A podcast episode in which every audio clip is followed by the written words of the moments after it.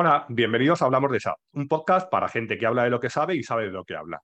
Hoy hablo con Izaskun Onaindia, a quien conocí hace unas semanas en el fórum de USAP en Palma, donde se acercó a saludarme para comentarme que era una fiel seguidora del contenido que generaba. Y yo, bueno, pues nada, si quieres, estuve informando un poco a qué se dedicaba, qué hacía, qué se movía, cómo se movía y cuánto tiempo llevaba aquí. Y dije, oye, si quieres, ya que en el fórum no había mucho tiempo, hablamos un día. Y me dijo que vale, que encantada. Además, fue nominada en diferido por Sara Antuñano en un comentario que escribí, yo creo, hablando de, del fórum de USAPE precisamente, y me dijo, pues yo creo que podrías hablar un día con Izaskun, con lo cual ya no tenía escapatoria, aunque realmente cuando se lo propuse tampoco me costó mucho convencer. Pero bueno, vamos a ver un poco quién es Izaskun y qué hacemos aquí. Cuéntanos, Izaskun. Bueno, pues sí, no te costó mucho convencerme de té porque yo soy tu fan número uno, te lo dije en el post de USAPE, soy tu fan número uno. Entonces, bueno, pues evidentemente no te costó mucho convencerme. Eh, ¿Quién soy? Pues a ver, eh, soy una persona sencilla, ¿vale? Que se metió en el mundo SAP hace muchos años y bueno, he hecho de eso casi mi vida profesional. Eh, y seguimos aquí después de veintitantos años. Es cierto que el que entra en SAP pues tiene difícil forma de salir ya de este mundo y aquí seguimos. Llevamos veintitantos años porque empezamos muy jóvenes, no porque seamos mayores, empezamos muy sí, jóvenes. Será eso, sí. ¿Cómo, empezaste en esto de SAP? Pues yo creo que, mira, el otro día también viendo un podcast tuyo de, una entrevista de, de, una, chica junior, eh, la verdad que mm, dije, joder, pues es que todo el mundo empezaba en SAP casi como de rebote, ¿no? Nadie decide voy a ir a SAP y voy a hacer SAP. Yo empecé en SAP de rebote porque yo terminé la, económicas, la licenciatura de económicas, y me fui al Ayuntamiento de Bilbao a pedir un curso de Office, de Word o de Excel, que yo creo que era lo que me complementaba a mí. Y me dijeron, si eres, habrías estudiado empresariales, mm, te habríamos dado el curso de Word y de Excel, pero como has estudiado económicas, te toca un curso de SAP. Y dije, ah, ¿y eso? Pues no sabemos lo que es, pero vamos, que es un nuevo este año. Y entonces, pues, Ellos tampoco sabían lo que era, ¿no? Ellos tampoco sabían lo que era. Ni yo ni las diez chicas, porque era un curso para mujeres eh, eh, que acababan de terminar y tal, y ni yo ni las diez chicas que estábamos allí sabíamos lo que era. El caso es que estuvimos siete meses, eh, casi ocho de curso de seis horas al día de SAP, o sea, acabamos con la cabeza como un bombo con SAP, viendo la arquitectura, bueno, cosas ABAP, mm, venta, finanzas, bueno, nos dio tiempo a ver de todo. Eh, y bueno, y hace veintitantos años, pues la verdad que eh, fue un boom porque antes de terminar el curso nos estaban llamando de toda España para hacer entrevistas. Fue una cosa, una locura. Y ahí empecé. Luego lo siguiente casi fue eh, dar el máster de SAP. Con lo que había dado en los siete meses, me, me, llamó la Universidad de Deusto para dar el máster de SAP en Deusto, el cual estuve dándolo durante, bueno, pues casi los años que duró, ¿vale? Unos 6, 7 años. Y, mientras haciendo proyectos. Y ahí empezó mi vida en SAP. Muy bien. Es que una formación realmente de siete meses, claro, veías todos los módulos, la parte técnica, la parte funcional y con eso decías, bueno, pues yo ya soy máster, ya soy experto en SAP. Hasta que luego ya te das cuenta que dices, no, es que no tengo ni puñetera idea. Lo mío fue fácil porque terminé el curso diciendo, joder, sé de todo, o sea, ya nadie me va a enseñar de nada en SAP. Y casi al día siguiente estaba dando yo el máster en SAP en Deusto diciendo, no tengo ni idea de nada. o sea, ¿por dónde empiezo si no sé ni empezar? Entonces, bueno, pues eh, sí que fue un golpe duro, pero bueno, salí de aquella.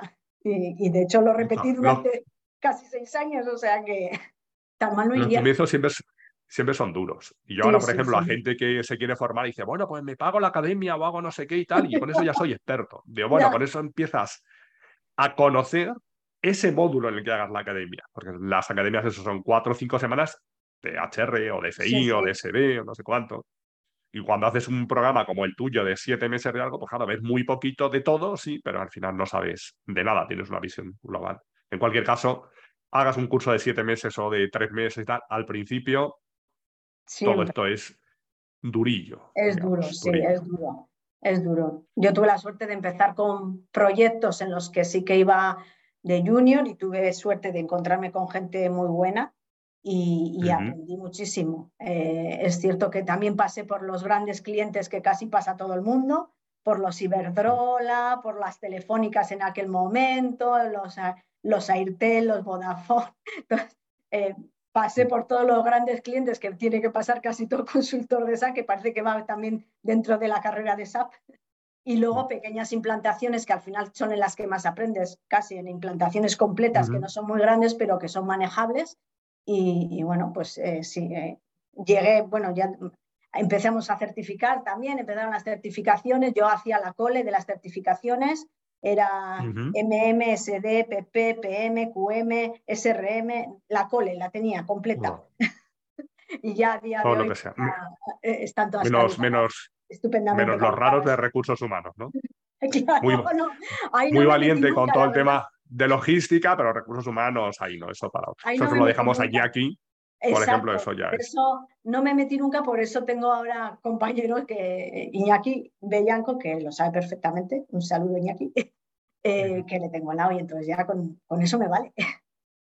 Muy bien. Y bueno, ahora, ¿cuál es tu posición actual y dónde te puede encontrar la gente? Pues mira, mi posición actual ya ha cambiado a lo largo de los años. Yo llevo muchos años en Ibermática, ¿vale? Muchos, casi los 20 los llevo en Ibermática. Eh, y mi posición ha ido cambiando a lo largo del tiempo. Empecé de consultora y eh, pasé a ser jefe de proyecto, lo clásico, y luego estuve muchos años eh, siendo responsable del centro de soporte y mantenimiento. El centro de soporte en Ibermática eh, es, la joya de la corona, digamos, lleva muchos años, es la base de, de todo el resto de nuestros proyectos y ahí estuve muchos años. Y ahora mismo, aunque durante todos esos años siempre he hecho una cosa que me ha encantado y es la preventa preventa y desarrollo de negocio. Y eso es en lo que estoy ahora. Ahora estoy metido todo en tema de preventas, haciendo ofertas, presentaciones y toda la parte de desarrollo de negocio, que es un poco eh, ese análisis, investigación, exploración de todo lo que va sacando SAP, de cómo cambia de estrategia, porque aquí eh, tú lo sabes, eh, SAP hoy dice una cosa, mañana vemos otra, hay que estar adaptándose a todo lo que va diciendo. Entonces, bueno, pues ese es un poco mi mundo hoy en día, ¿vale? Estar un poco al tanto de todo lo que se va diciendo y para eso, bueno, luego hacemos webinars, presentaciones, desayunos de trabajo con clientes. Ese mundo que no es comercial puro y duro, pero sí es, es, a mí me parece un mundo bonito porque demuestras lo que sabes, mm, das consejos o asesoras a clientes, eh, sabiendo, basándote en el conocimiento, estando un poco en el suelo y no ahí eh, volando en las nubes, que hoy en día está muy bien volar en las nubes. y en tu experiencia, ¿no? Porque tú has sufrido esos proyectos y tal. A lo mejor en nuevos productos no, pero bueno, al final lo nuevo, hay muchas cosas que todo lo que hemos aprendido en los 20 años anteriores son aplicables, nos valen. Ahora hay ciertas cosas que se han de, de otra forma, pero mm, hay gente también que tiene mucho miedo al cambio ahora porque dice, no, porque yo estoy muy cómodo con lo que sé, ahora empezar de cero. Y yo, que no hay que empezar de cero. lo que tienes que ajustar esos conocimientos que tenías a la nueva forma de trabajar y ya está. Vas a tener tu más ventaja si tienes 20 años de experiencia que alguien que empieza de verdad de cero, cero. Digo, ahora, si lo que quieres es, no, yo lo mío, yo solo un premi, yo solo configuro, yo solo batch input, el que programa. No, no, tienes que ver que se programa de otra forma y que se hacen las cosas de otra forma. En el caso de HR, no, no, yo HR y no me hables de Success Factor. No, tienes que abrir el abanico un poco, quizá demasiado a veces. Entonces ahí decías, estás en Ibermática, Ibermática Ayesa ahora, ¿no? O Ayesa Ibermática, no sé cuál es el nombre y la gente te puede localizar personalmente en LinkedIn, ¿no? Tú... Sí, sí, perfectamente. En LinkedIn o sí, en LinkedIn me podéis o llamando a Ibermática Ayesa o a Ayesa, eh, vamos, eh, enseguida me localizan porque cada vez que entra algo de SAP o de alguna cosa, me, llega a ti. bueno, entonces, ¿crees que ha cambiado SAP mucho en los últimos años, desde que empezamos ahora? A ver, pues eh, yo creo que sí, que sí, pero también porque igual ha cambiado el punto de vista desde donde lo miro, ¿vale? Eh, yo antes lo miraba desde un punto de vista más de consultor, entonces veía lo que me venía y lo daba por, por dado, esto es lo que me da SAP y ya está, no me, no me replanteaba las cosas. Eh, el punto de vista luego va cambiando, mi punto de vista va cambiando y, y, ahora sí que me lo, sí que miro a SAP de otra manera con a ver por dónde me viene, incluso ya hemos llegado a un punto en el que es como como eh, hacemos por dónde va a ir SAP, ¿vale? Creo que va a ir por aquí, creo que va a ir por allá y muchas veces aciertas en, donde, por dónde va a ir SAP. Y a veces eh, eso, ves, eh, mm, que SAP está montando una estrategia y sabes hacia dónde quiere ir. O sea, que sí que ha cambiado SAP en cuanto a mi punto de vista y en cuanto a lo que era SAP hace unos años y lo que es ahora, eh, también creo que ha cambiado. ¿eh? no, solo mi punto de vista, sino que creo que lo que era SAP antes y lo que es ahora creo que ha cambiado.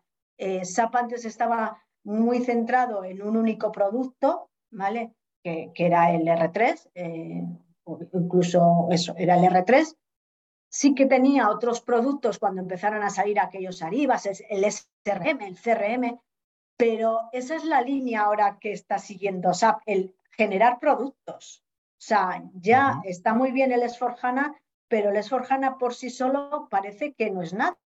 Y de hecho necesita un mundo de productos que es ya tan amplio que, que se vuelve complicado a veces de gestionar.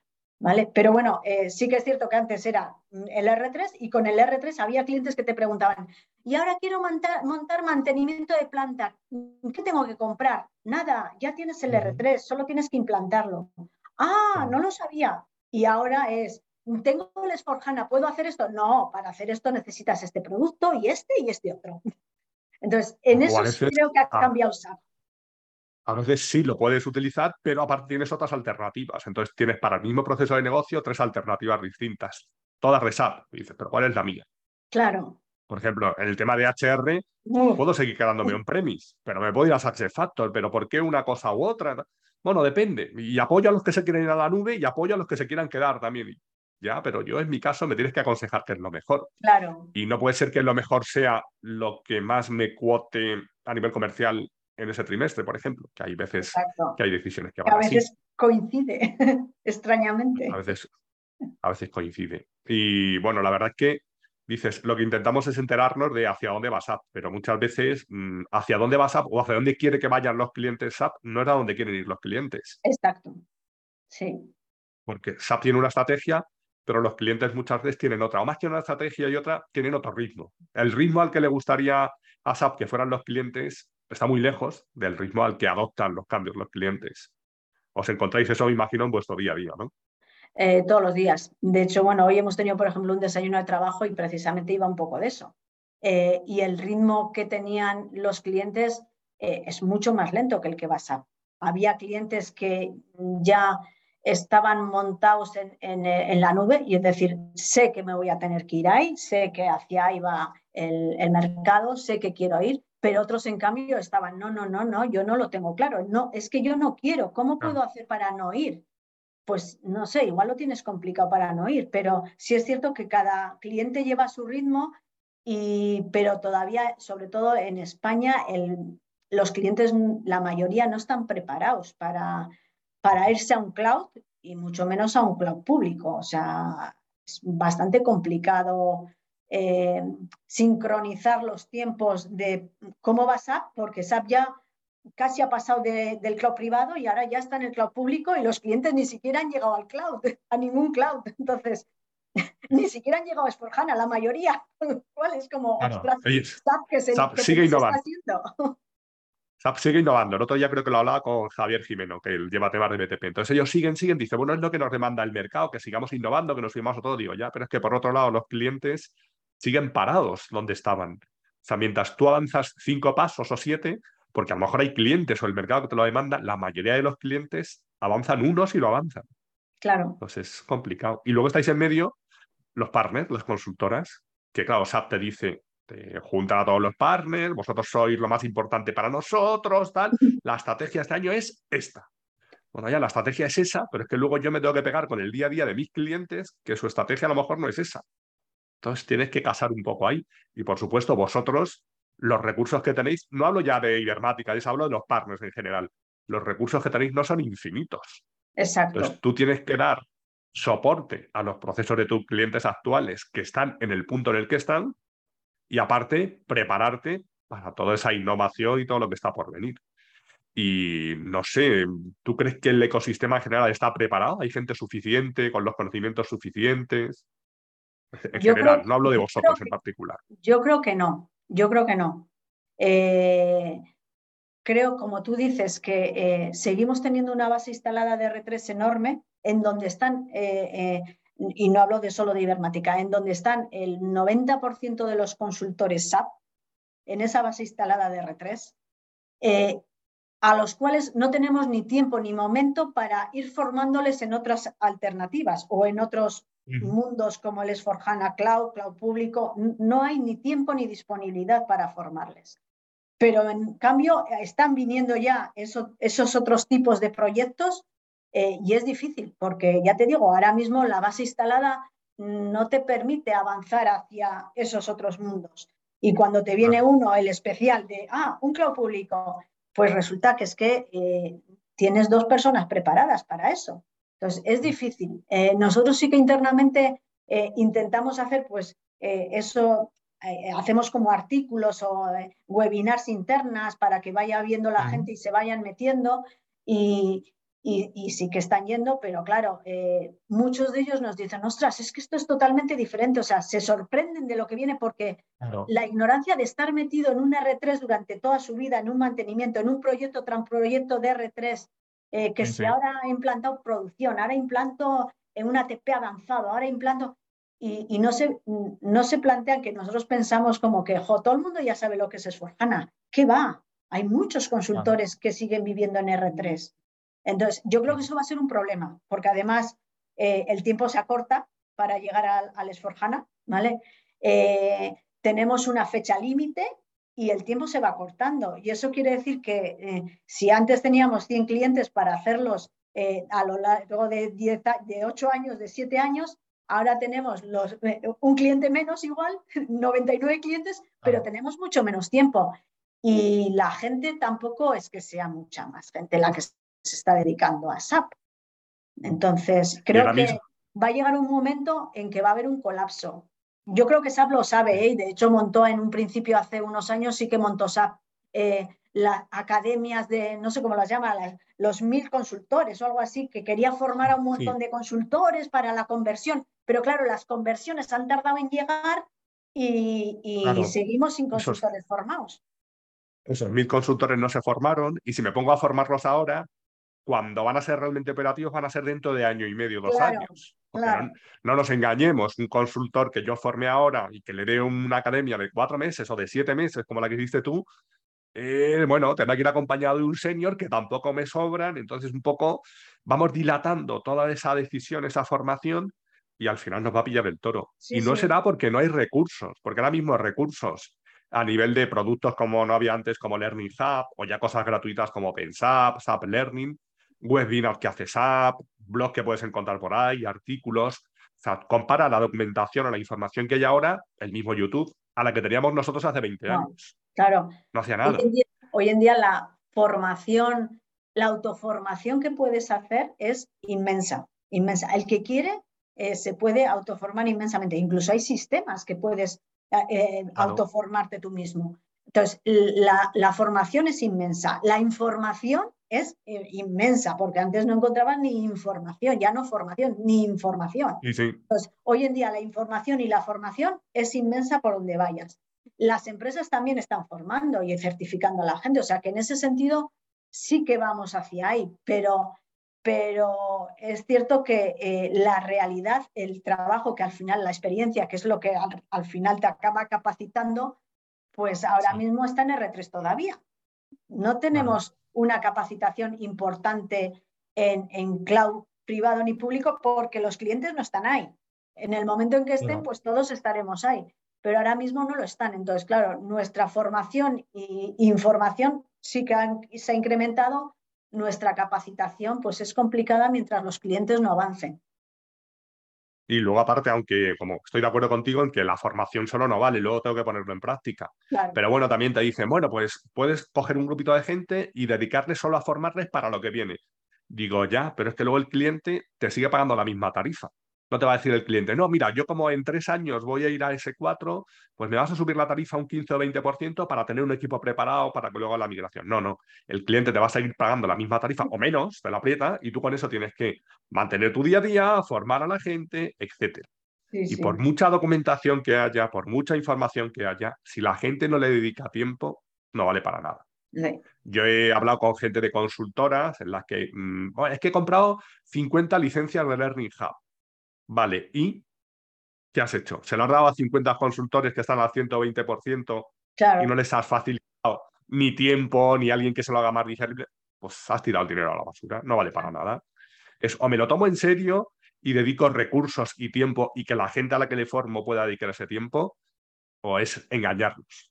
A lo mejor alguien que no está en el día a día del negocio, alguien que puede decir, no, bueno, pues yo he comprado este producto, tú tienes ahí 4.000 cursos, haz lo que te dé la gana. Es que no quiero 4.000, es que quiero cuatro cursos y quiero que alguien me los cuente. Eso es, eso es. Pero es importante ¿eh? porque va a llegar un momento en que los vamos a necesitar. Es que los vamos a necesitar, que van a llegar, o sea, que, que todos los que ahora están en R3 van a llegar a ese Esforjana y van a llegar productos nuevos también, productos de estos que hemos hablado, que ya no solo es el Esforjana y el core de, del RP, sino que vas a todos esos productos nuevos que aparecen por ahí. Tenemos que tener gente que sepa de esos productos nuevos. Entonces, a, lo mejor, no de todos, porque tampoco es... no te tienes que creer todo lo que te cuenta ASA, porque si no te vuelves loco, tienes que tener un batallón de gente. O sea, si realmente tú haces todos los cursos de cada productito para certificarte, de preventa, de tal, no sé tú tienes un equipo de 80 personas solo dedicado a hacer eso, pero solo a eso. Y luego ya viene, ya te, te, vas a clientes a trabajar realmente y a facturar, pero solo para cumplir todos esos requisitos, madre mía. No, no, hoy en día hay que, hay que apostar. Aquí hay que apostar por productos. Entonces, eh, de todos los que tienes app, eh, cada consultora apuesta y apuesta por eh, pues unos concretos. Puedes ganar o perder porque realmente lo hemos vivido. Hay productos que de repente son estratégicos para SAP y al año siguiente mm, nadie te habla de ese producto. ¿Y qué ha pasado? No existe. Pero es que tampoco te han avisado, ni a nosotros ni al cliente que lo ha comprado en ese año. Entonces es como, hola, pues sin él. Desde aquí propongo para alguien de SAP si lo escucha o para vosotros como partners que les propongáis cuando en la conferencia anual de partners que os dicen estas son nuestras líneas maestras y tal, que antes de empezar a soltar el rollo de ese año pongan un resumen de 10 minutos de lo que dijeron el año anterior. Sí, sí. Entonces, vamos a ver si ahí entonces tiene coherencia el discurso. Yo he visto algún caso curioso, por, dejarlo, por decirlo de manera muy curiosos, muy curiosos de de entrar con productos que son estratégicos de SAP y que SAP muere por esos productos en, un momento determinado y al año o dos años pues tener grandes problemas porque nadie les eh, mantiene ese producto, no pueden eh, transformarlo en ningún otro producto y, no pueden hacer nada con ese producto. Pero bueno, sí que es cierto que esto es como apuestas, o sea, tú empiezas el año, ves la estrategia de SAP y dices, pues apuesto o no apuesto. Hay veces que ganas y otras que pierdes nosotros, por ejemplo, este año apostamos por el SAP RDP como solución para, de sostenibilidad para el plástico. No quiero decir que el SAP RDP no sea una buena solución, pero es cierto que para eh, las casuísticas de plástico de las empresas eh, que tenemos en España, eh, que no sean fabricantes, pues era muy difícil el SAP RDP. Era, era una bomba de producto, pero una bomba para una empresa que tenga una casuística súper complicada. No para alguien que tenga productos de plástico. Que están más orientados a lo mejor al mercado americano. Claro, claro, claro. O a otro tipo de compañías. Yo recuerdo, por ejemplo, cuando sacaron el Lifecycle Management, Student Lifecycle Management, que está pensado más para universidades, y aquí se intentó implantar en alguna administración alguna comunidad autónoma para colegios e institutos. Pues eso terminó por no funcionar, porque es que no, no, no, era para lo que estaba. Pero bueno, no se puede apostar. Bueno, tú no puedes apostar a todo y dentro de las apuestas que haces, pues como cualquier apuesta, a veces se gana, a veces se pierde. A veces ganas y a veces pierdes, pues es así. Bien, en una de las últimas sentadas que tenías en LinkedIn vi que habíais hecho un webinar conjunto con Iñaki Bellanco, que le mencionábamos antes, en el que hablasteis de S4 HANA Cloud Public. ¿vale? ¿Qué es eso? ¿Qué es, ¿Qué es lo de S4 HANA Cloud Public? Eh, bueno, es la apuesta de SAP eh, de ahora mismo, hablando de apuestas. Eh, el cloud público viene, ¿vale? es, la, es, el, la, apuesta de SAP ahora mismo de, de, este año y entiendo que de los que viene. Viene, viene ya desde hace tiempo, pero el cloud público es difícil ahora mismo de, de, tener una entrada en el mercado que actualmente conocemos, aunque ya se está viendo que va entrando, ¿vale? mm, ¿por qué es difícil? Bueno, es un cloud compartido. Eso ya hay empresas que mm, reticencia a entrar, ¿vale? Eh, es un cloud preconfigurado. Eh, bueno, el preconfigurado pues te puede dar cosas buenas eh, y no tan buenas si está demasiado encorsetado. También es cierto que SAP en estas cosas, hoy me comentaba un cliente, es que SAP no nos escucha. Sí, sí, sí, SAP escucha. Igual tarda en reaccionar, pero escucha. Porque el cloud público hace dos años era tan cerrado que es que era como comprarte un Excel y querer hacer algo eh, extraño con él. No, no, el Excel es lo que es, es esto. Pues el, cloud público era esto y ahora ya tiene toda la extensibilidad prácticamente que tiene el cloud privado. Entonces, eh, están metiendo eh, tantas industrias, tantas localizaciones, tantos mm, procesos preconfigurados, que ya no sé si hay más de 800, o sea, que ya está cogiendo un volumen, se está expandiendo sin límites el cloud público hasta tal punto que yo creo que esta, y esa ya es una apuesta mía de futuro, yo creo que llegará que el cloud público prácticamente sea muy similar al cloud privado o si no sean absorbentes los dos. ¿Vale? Entonces, ¿qué, ¿cuál es lo complicado del cloud público hoy en día?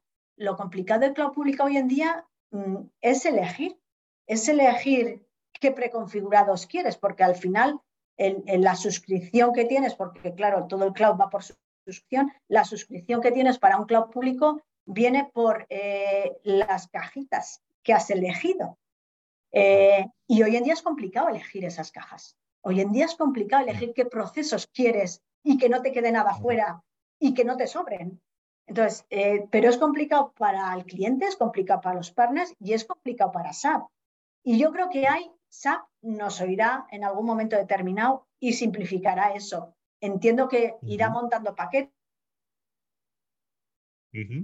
irá montando soluciones que ya va montando, ¿no? que ya va hacia esa línea, pero todavía mucho más simplificado de lo que está hoy en día, porque hoy en día hacer un, un DDA, un Digital Assessment, es muy complicado para un partner y para un cliente, porque hay que bajar un detalle que no bajabas ni en los requerimientos para una implantación nueva. Entonces, yo creo que sí que es el futuro porque SAP nos lo va a marcar así y ahí no vamos a poder decir que no, ha sido el futuro también de otras grandes eh, corporaciones, ¿vale? va a ser el futuro, pero sí que se va a flexibilizar bastante más de lo que está ahora. Ya del año pasado desde el cloud público ya se ha flexibilizado al máximo en cuanto a la extensibilidad, por ejemplo, pues eh, se irá flexibilizando y haciéndose más sencillo eh, el, el acceder a ello. Creo que acabaremos con con un RP que englobe también todo o algo así. Bueno, eso será mi apuesta de mucho futuro. Me pasa a muchos clientes que lo prueban hace dos años y dicen, esto no me encaja. Y entonces ya no vuelven a mirar. Entonces ya se quedan con esa idea de que no me encaja y ya pues, muere el SaaS público para ellos. Perdón, el cloud público. Además, no sé, tú crees, está claro que hay ciertas ventajas, pero ¿tú crees que todos los clientes les encaja esa solución? ¿A todos los clientes? No, hoy en día no. Eh, hoy en día, bueno, no les encaja, el cloud ya no encaja a todos los clientes, ¿vale? Hay clientes en los que por su, por, su negocio, por su idiosincrasia, por su, por su forma de, trabajo, ya el cloud se les hace complicado. El otro día me comentaban un cliente, pues es que no tenemos casi ni wifi, ¿cómo vamos a tener un cloud? claro, es que es verdad que aquí pensamos que todo el mundo eh, estamos ahí pero hay clientes que, sobre todo clientes del sector de la alimentación, que están en sitios complicados para tener eh, un acceso a un cloud mm, bueno.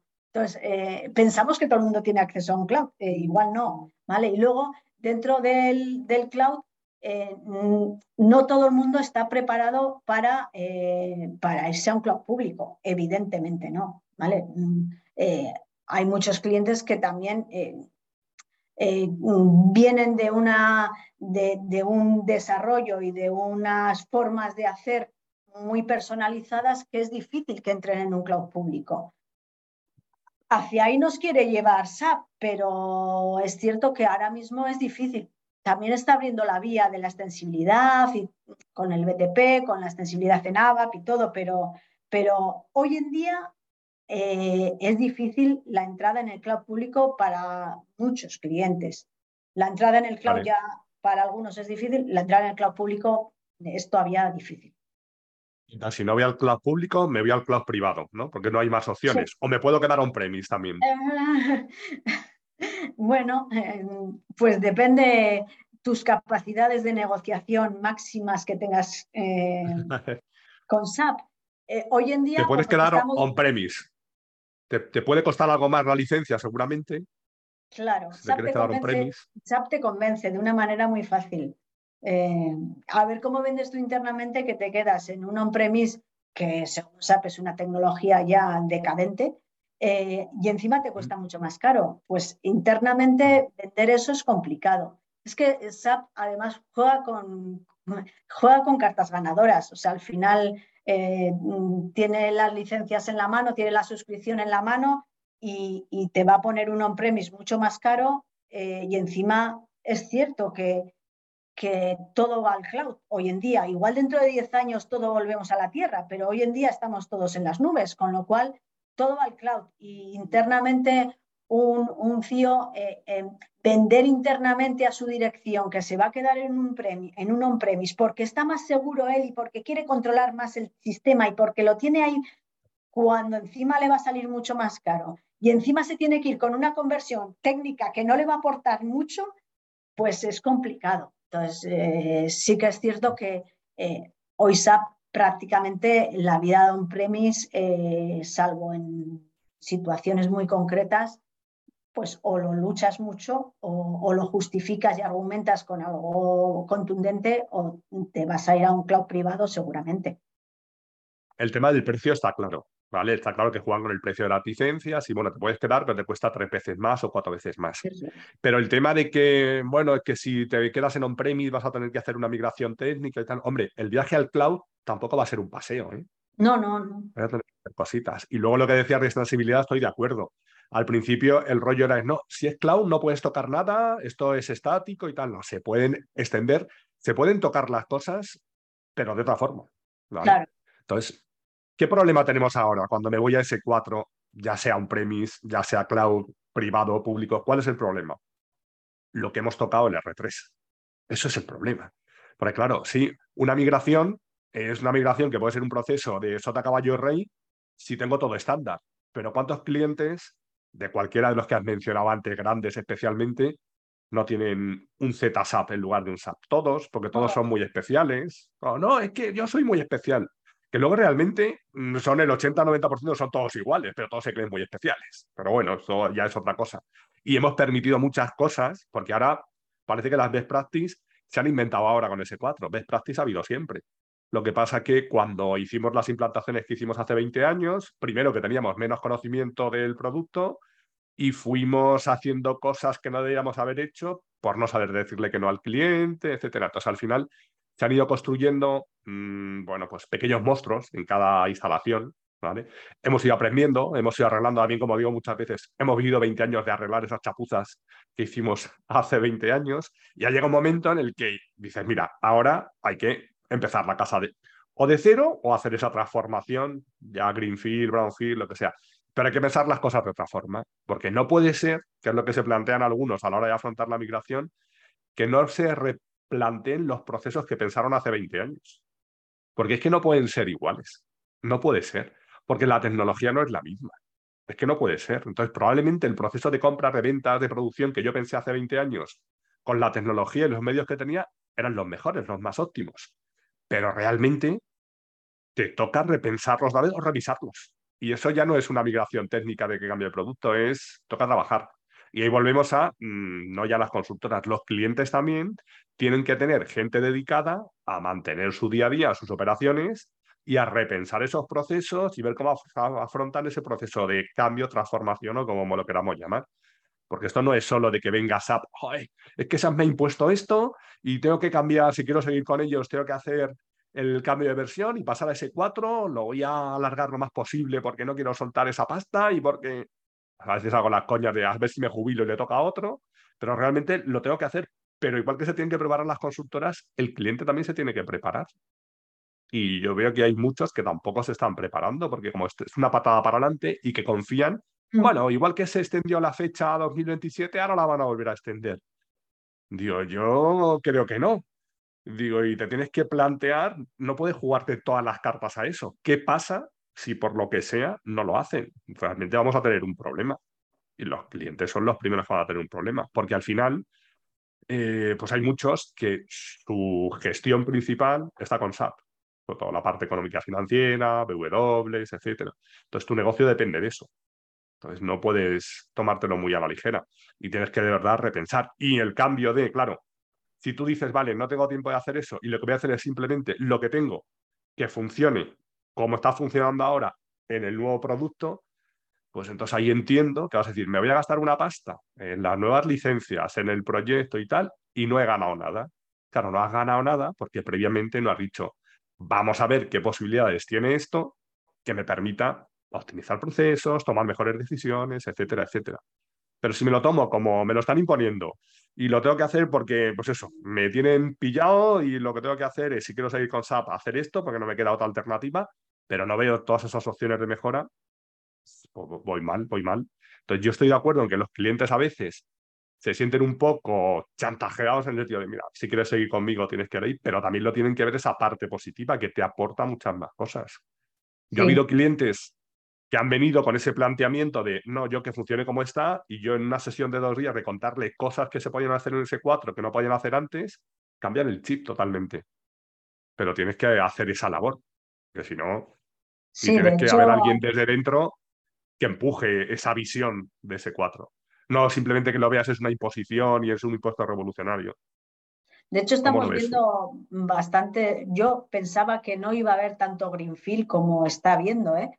Y yo creo que es por esa razón también, porque también es difícil meter internamente una, una conversión, un brownfield así, ¿sabes? Es difícil venderlo. Entonces, eh, y se está viendo porque al final sí es cierto que si analizas los sistemas, además SAP nos da herramientas para analizar el sistema y ver eh, nuevas aportaciones que te puede dar el Esforjana, eh, y, y, estás viendo que hay muchas cosas que te puede aportar y lo que tú dices, mm, en sistemas que llevan 20 años funcionando con procesos que se inventaron o que se implantaron hace 20 años, pues tiene mucho, mm, mucha mejora. A mí ahora yo alguna vez he preguntado, y evidentemente es algo que no se puede contestar si no conoces el caso, digo, a mí por lo general, si me preguntara a un cliente así, hablando en genérico, Greenfield o Brownfield, le diría siempre Greenfield. Siempre. Si no, el presupuesto es ilimitado, tengo posibilidad de dedicar tiempo a eso, porque estoy seguro que voy a pensar mejor los procesos. No voy a partir de nada, ya conozco lo que hay, conozco el producto, conozco mi casa, estoy seguro. Porque a veces un brownfield estás un poco hipotecado a cosas que hiciste en el pasado, un greenfield. Si tengo la posibilidad, ya te digo, mundo ideal, presupuesto ilimitado y recursos ilimitados. Sí, sí, eso es verdad. Presupuesto ilimitado y disponibilidad ilimitada, porque claro, al final es meter a la organización eh, en una reimplantación y, reingeniería de todos esos procesos. Pero sí es cierto que hoy en día mucho de la base instalada de SAP es base instalada que lleva muchos años y que, y que ya conoce el sistema y sabe cómo aprovecharlo. Porque aquellos clientes que empezaron hace 20 años nadie conocía o hace 10 años no conocen el sistema, piden lo que piden eh, se les implanta con suerte que, o desgracia por quien ha aparecido por allí y con eso se quedan. Entonces sí que es cierto que después de, un tiempo y que te permitan decir, bueno, y ahora si vuelves a pensar, ¿lo pensarías igual o lo volverías a pensar de otra manera? Probablemente aprovechando todo ese conocimiento que han adquirido y la experiencia de los años trabajando con SAP y, y la aportación de lo que nos da SAP de nuevo, pues muchos eh, se irían a un Greenfield para, porque tienen nuevas ideas y nuevos procesos. Vale, ahora te planteo algo que nos encontramos y nos vamos a encontrar ahora, a diferencia de lo de hace 20 años. Hace 20 años llegábamos a implantar, te encontrabas con el cliente, el cliente no tenía ni idea, tú sabías un poquito, pero el cliente no te discutía. El escenario ahora ha cambiado, porque en los clientes hay gente que sabe. Hay gente, como nosotros, que hizo consultoría, tal, sabe de qué va el sistema y te encuentras a esa gente tomando decisiones en el cliente y venimos con ese 4. ¿Tú qué crees que es más positivo? El, cuando llegamos que el cliente no tuviese ni idea o cuando llegamos ahora que el cliente sabe de qué estamos hablando? Hombre, yo, eh, yo siempre prefiero tener delante a alguien que, al que puede hablarle eh, claramente las cosas y que me pueda entender, ¿vale? Aunque yo suelo ser muy pedagógica, quizá por todos esos años de máster que tuve, eh, pero sí es cierto que si tienes delante a alguien al que puedas hablarle claramente de productos SAP, de la estrategia SAP, de, cómo vas a por este lado, de, de, cómo ha evolucionado, de cómo, por dónde puede ir, de qué productos puedes utilizar, eh, es mucho más fácil eh, que te entienda y que, y que, y que puedas llegar a, a, trabajar con él.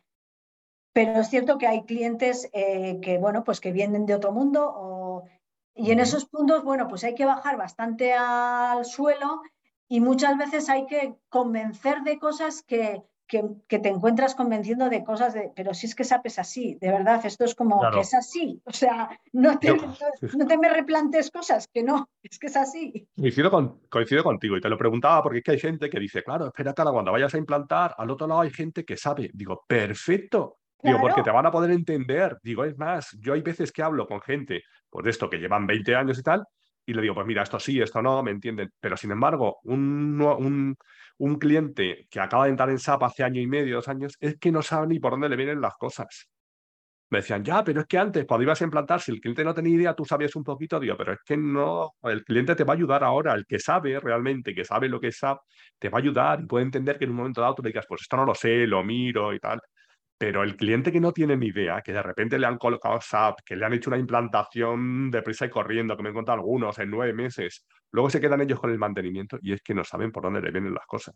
Entonces, al final yo creo que eso, el que haya gente formada al otro lado, te va a ayudar. Es, importante, sí, sí. Además, por ejemplo, nosotros eh, eh, el año pasado sobre todo estuvimos con nuevas funcionalidades que da el Esforjana y tal. Claro, si tenías enfrente gente que ya conocía SAP y le decías, mira, esto aparece, esto desaparece. Ostras, dicen, ah, y el bachimpo, no, el bachimpo va a ser así, y los legacy, entonces, es como hablar, eh, claro, evidentemente los aperos hablamos otro idioma.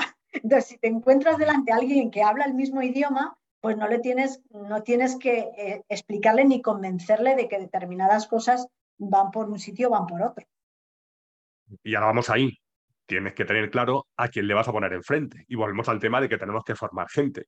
Porque por muy comprensible que sea el cliente y por mucho que sepa que esto es duro, si va adelante, me presentas como equipo de proyecto a cuatro tíos que no tienes ni idea, te voy a cazar a la primera. Te voy a cazar a la primera. Antes, antes lo teníamos más fácil, que no nos cazaron. Ahora eso es más complicado. Por eso volvemos a que hay que captar nuevo talento. Entonces, ¿tú crees que a día de hoy eh, a la gente, bueno, no sé, a vosotros, por ejemplo, ¿os cuesta captar gente nueva para que se meta en el mundo SAP?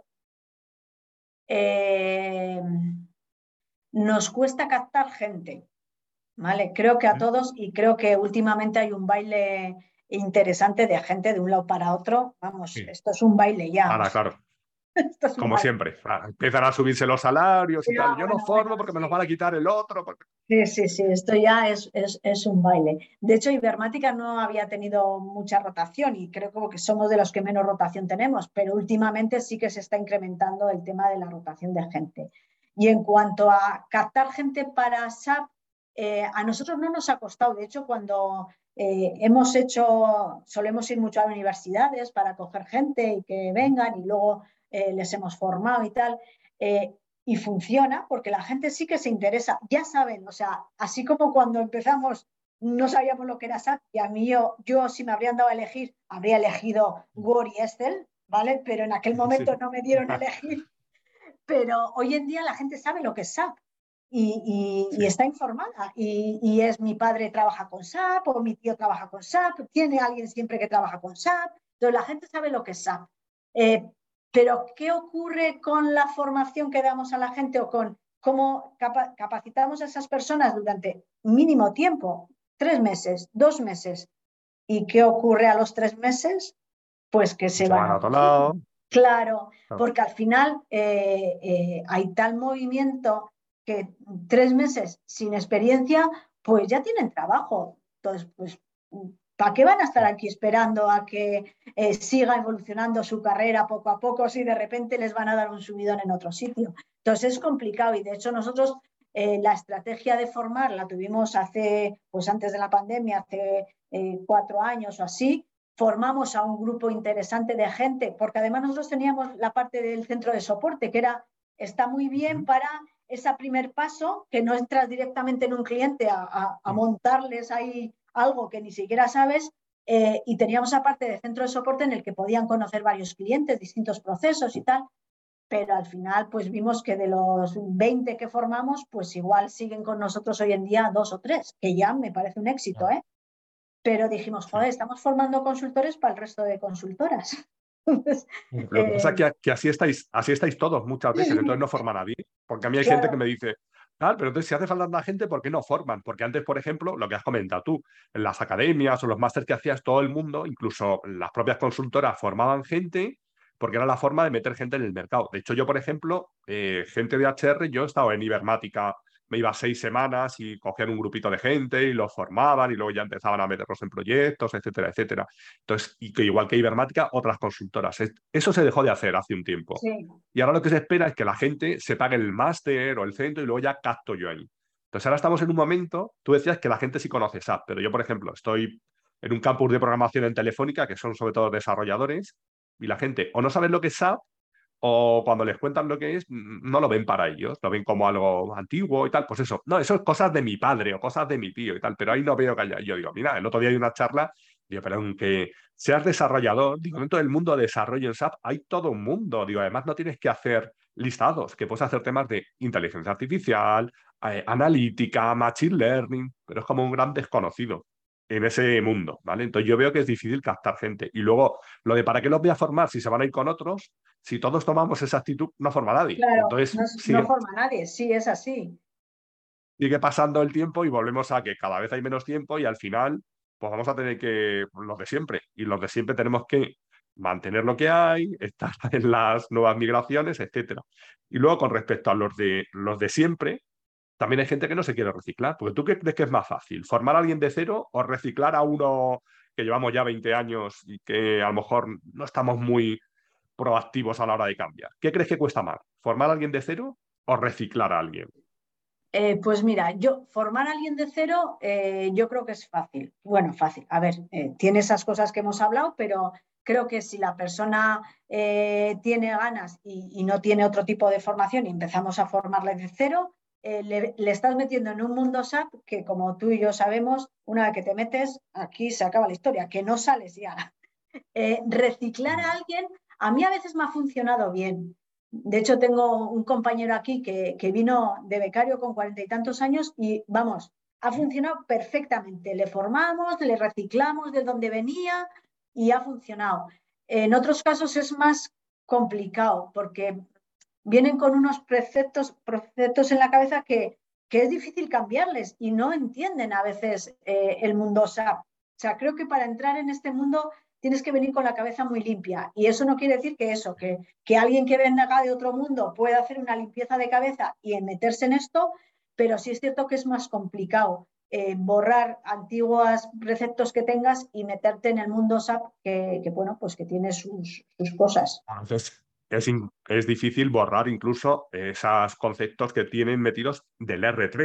Es decir, es que esto es así, es que esto es así. No, no, es que, vale, antes era así, pero ahora es un poquito distinto. no, pero es que yo lo que controlo es lo otro, donde me siento cómodo es lo otro. Primeras implantaciones de S4, había consultores que iban diciendo que lo de Fiorin era una mierda y que no funcionaba, que todo por aquí. Entonces, bueno, hace cuatro o cinco años ese discurso te podía valer. Ahora no, no, te, no tiene sentido. Y lo siguen diciendo, claro, porque me siento más cómodo. Y esto pasa, porque ayer estuve hablando con un cliente y me comentaba eso.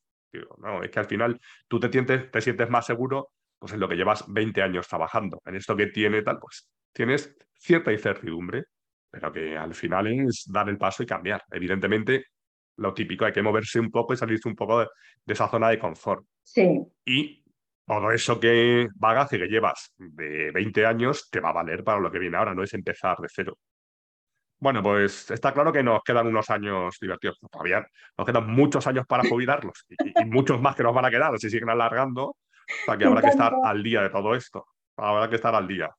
Bueno, vamos a ir terminando. ¿Y qué consejos te hubieras dado a ti cuando empezaste con esto de SAP?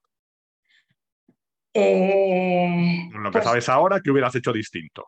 Pues eh, yo, eh, igual lo hemos comentado antes, pero sí es cierto que eh, el, mayor consejo es que mm, me prepare para no saber nunca nada. O sea, eh, yo soy una persona que me gusta controlar lo que tengo encima, pero con SAP no puedes controlar todo. Entonces, tienes que estar preparado para no controlar todo. Y que es más... Más que para, No, para no saber nunca nada, para no saberlo todo. Para no saberlo todo, pero... Porque algo, sabrás, algo sabrás. Pero es que encima lo que controlas se va moviendo.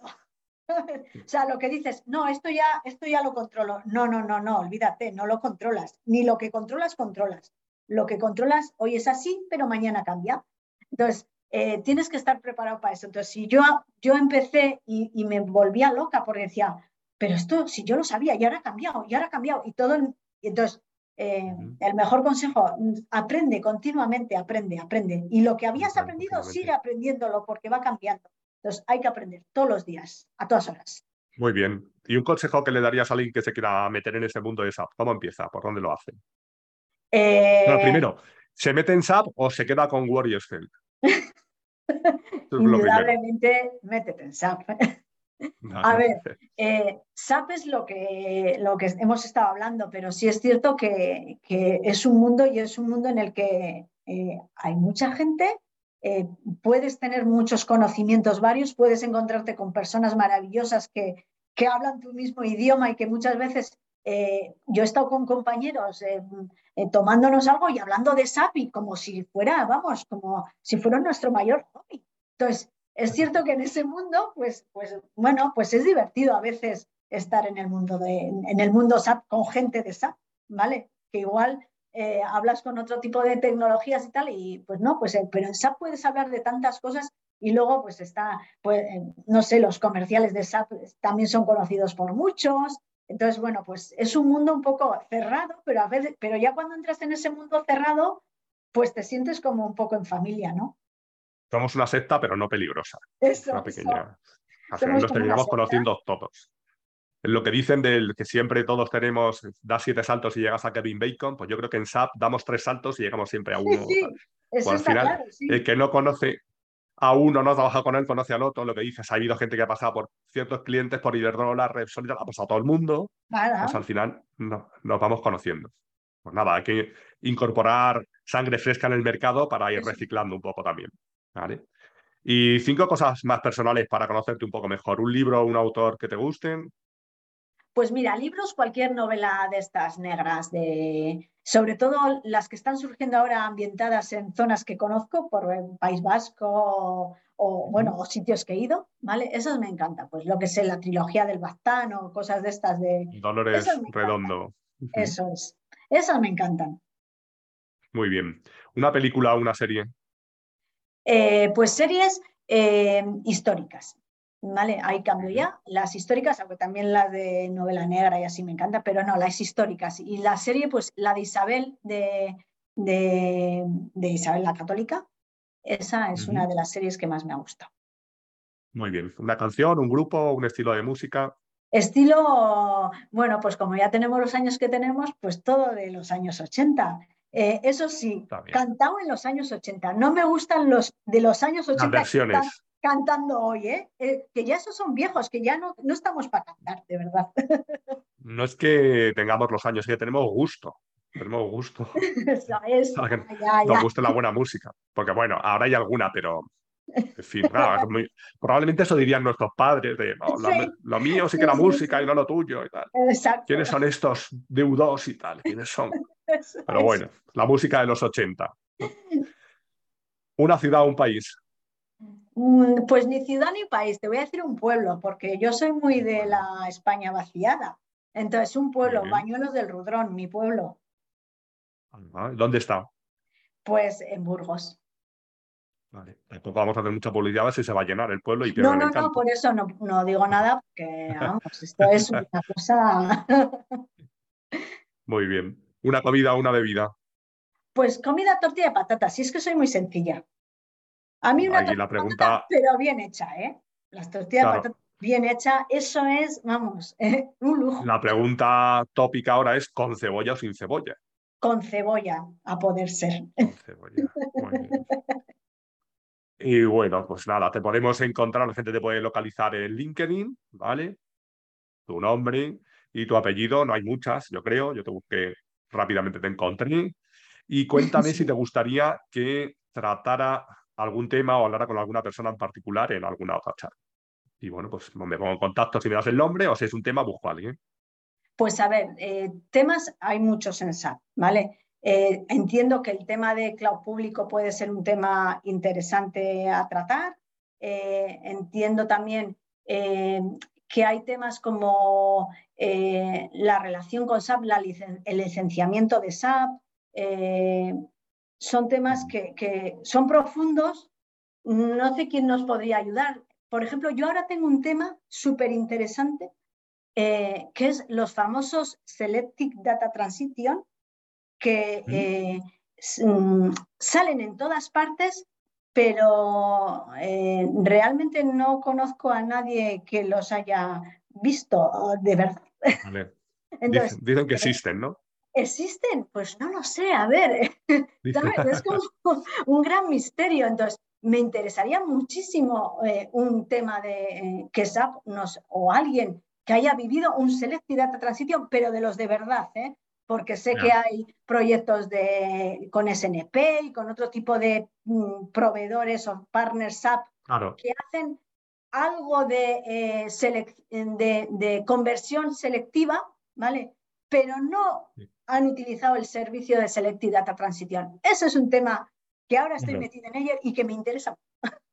Es decir, sin un producto de terceros. ¿vale? Yo hace poco pues, estuvo el, fue, el fórum, una, una, jornada de BTP y tal, y entonces ahí hablaron de ciertos servicios de BTP, pero también hablaron de productos que complementaban y yo decía, no entiendo, eh, venimos a hablar o de productos o de los servicios de BTP. Porque si BTP ya tiene un servicio de, pues yo que sé, migración de datos, no me cuentes una herramienta que hace migración de datos, cuéntame el servicio de BTP y luego también si quieres me dices que hay herramientas. Pero bueno, claro, los proveedores también me imagino que eran sponsors del evento, entonces tenían que contar de claro, claro. su película. Entonces a veces pasa también. Vale, pues intento localizar a alguien y de licencias también puedo conocer a alguien que se dedica a eso y que nos cuente. ¿vale? Sí es de, que venga alguien de SAP a hablarme de licencias, eso es más complicado. pero bueno. Sí, sí, sí, sí. Aparte que te hablaría, vamos, a su manera que es difícil comprenderles. Pues eso es más complicado. La verdad que el tema del licenciamiento es un tema también complejo, complejo. Y a veces difícil de defender. Y muchas veces no todo, no siempre la culpa es de SAP. Es que tal, hay veces yo he estado en clientes que, yo qué sé, tenían para el portal del empleado un usuario genérico y ahí entraba todo el mundo. Entonces, no siempre el malo es SAP. ¿eh? Hay veces que sí, hay veces que no, pero lo que sí que debería ser es todo más transparente. En ese caso concreto. En ese caso concreto debería ser más transparente. Bueno, pues nada, pues un placer y ya nos veremos en algún otro evento, seguro, ¿no? Pues seguro, seguro. Porque vosotros seguro que el, el forum no falláis y yo intento no. fallar tampoco. Ahí estaremos y, bueno, yo como soy tu fan número uno, pues nada, te buscaré. Bueno, tengo, tengo, que decir, porque esto a veces lo, escucha más gente y tal, que vino Virginia Campillo también en el forum, ¿vale? De, de Meliá, y me dijo, soy tu fan número uno. Digo, tienes que ser la dos, porque ha venido antes la uno. Ha venido, antes la uno, entonces ya no sé quién es. Pero bueno, que nada, que muchas gracias también por acercaros también a saludar y nada, encantado. Yo, si os puedo llevar algo, aquí estamos, ¿vale? Vale, pues muchas gracias, Antonio. Bueno, pues un saludo, hasta luego. Hasta luego.